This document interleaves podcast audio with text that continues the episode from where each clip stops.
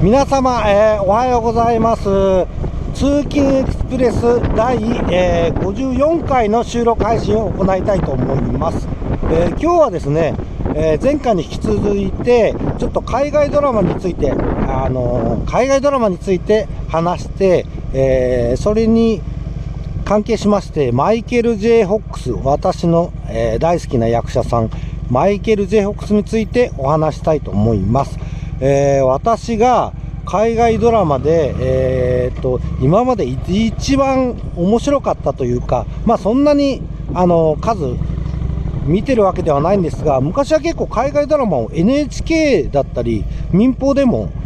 再放送吹き替えで、えー、放送されてました。あの例を挙げますと、まあ、奥様魔女もが古いですね、えー、懐かしいですね。なんかよく再放送を見てた記憶があります。アメリカンヒーローっていう、ちょっとドジな学校の先生が、あの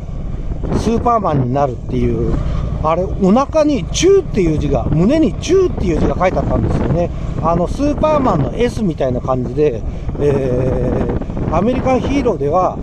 漢字の中っていう字が、あのー、書いてありました。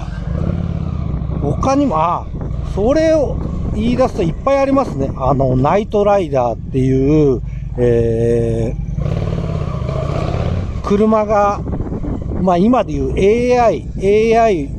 知能を持ってる自動車が、あのー、主人公をと一緒に事件を解決するナイトライダーも好きでしたね。あとはエアウルフっていうヘリコプターの、えー、軍事ヘリコプター最新ヘリコプターのドラマありました、えー、エアウルフもありましたし、えー、まあその中でもというかあの、まあ、フルハウスとかねああいった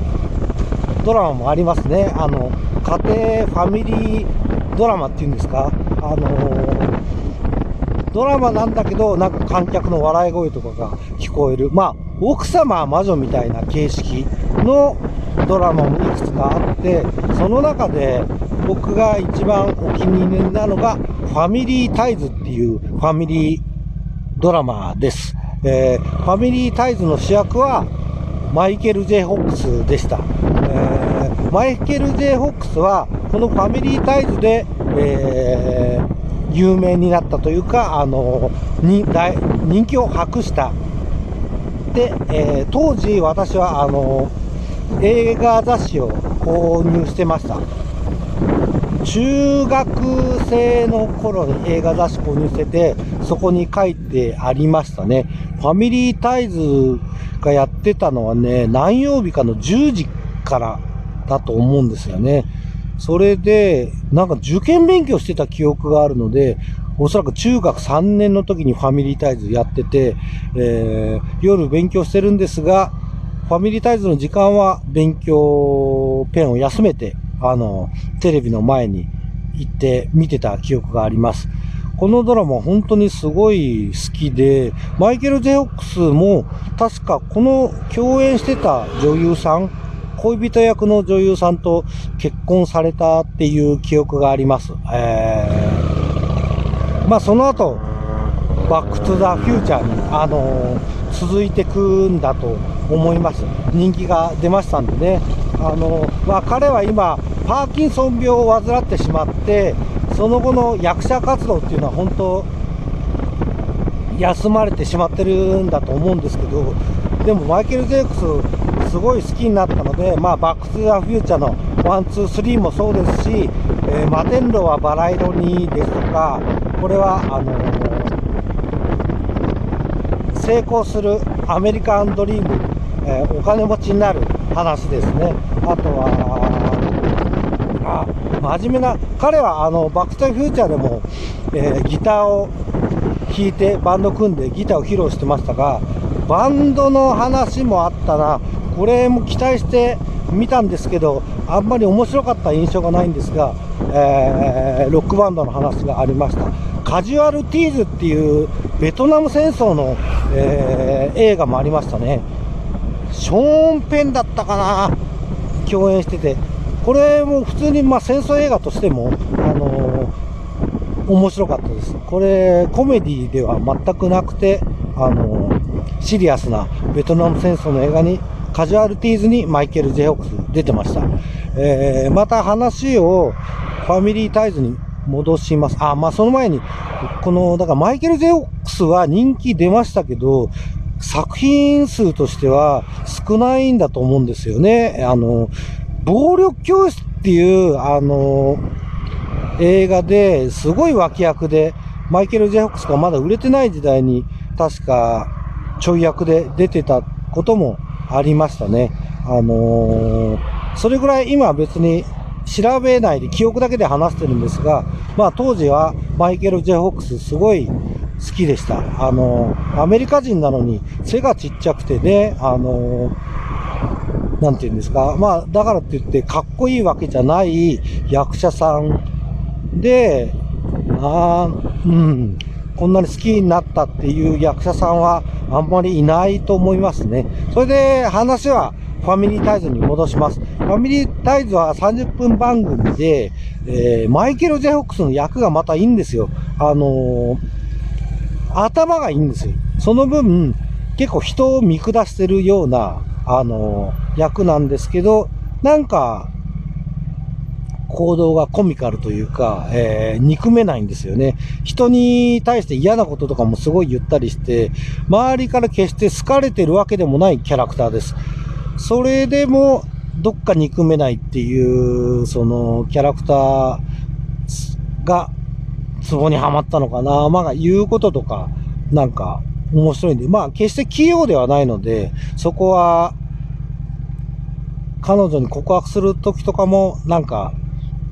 楽しいエピソードあったような気がします。ね、ここで、ラジオで言ってる、これ面白かったよ、大好きだったよっていう割には、エピソードがなかなか、あの、思い出せないんですけど、あの、思い出せないっていうか、ちょこちょこ場面は浮かんでんですけど、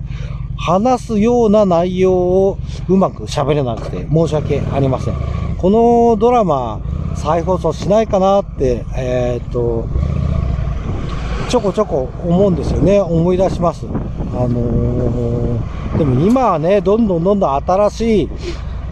ドラマも作られてますし、それを追っかけるのも大変ですし、そんな古い昔のドラマを、えー、再放送するっていうのはなかなかないと思いますけど、まあ、例えばこういった Amazon プライムみたいな、こういった、あのー、ストリーミングサービスでは復活してくれたら嬉しいなと思います。マイケル・ジェイ・ホックスさん、あの、たまにまあ、あの、パーキンソンでも結構薬でいい薬が出てて今抑えられてるっていう報道記事だったりですとか、なんかたまにニュースでもちょっと見たりすることもありますが、まあでもほとんど見ないですよね。あの、今の若い方もなかなか知らないと思います。バックトゥーザフューチャー自体ももう1985年作品なので、思い起こせば35年前の作品になってしまうんですね。なので、もうレトロムービーですよね。あの現代からお父さんお母さんが若い頃にタイムスリップして昔のあの時代を眺めるっていう映画でしたけども、なんていうか、その現代自体がもうとっくに古い35年も昔の話になってしまったわけですね。あの、つい最近、バックス・ザ・フューチャーで出ていた未来がもう通り過ぎたみたいなことを、あの、去年か一昨年かやってましたね。あ、そうそう、バックス・ザ・フューチャー2に出てきた、えー、お金持ちのビフは、今のトランプ大統領がモデルだったということで、当時のトランプ大統領は、本当にバックス・フューチャー2を見ると、皆さんが持ってる、世間が持ってるイメージ、お金持ちだけど嫌なやつだっていうイメージを、あのー、見ることができますので、そういった意味では今、の時代に、えー、トランプ大統領の若い時はどういうイメージだったのかなっていうのを知るためには、バックトゥーザフューチャー2ですね。3にも出てたんだけど、3は西部劇風だったので、2だったと思います。あの、楽しめるんじゃないかなと思います。今日は、あの、海外ドラマから、えー、の関連流れで、マイケル・ J・ ホックスについて語りました。その流れで、えー、ファミリータイズについて、えー、お話ししました。では、第54回の配信を終わりにしたいと思います。皆様、えー、さようなら。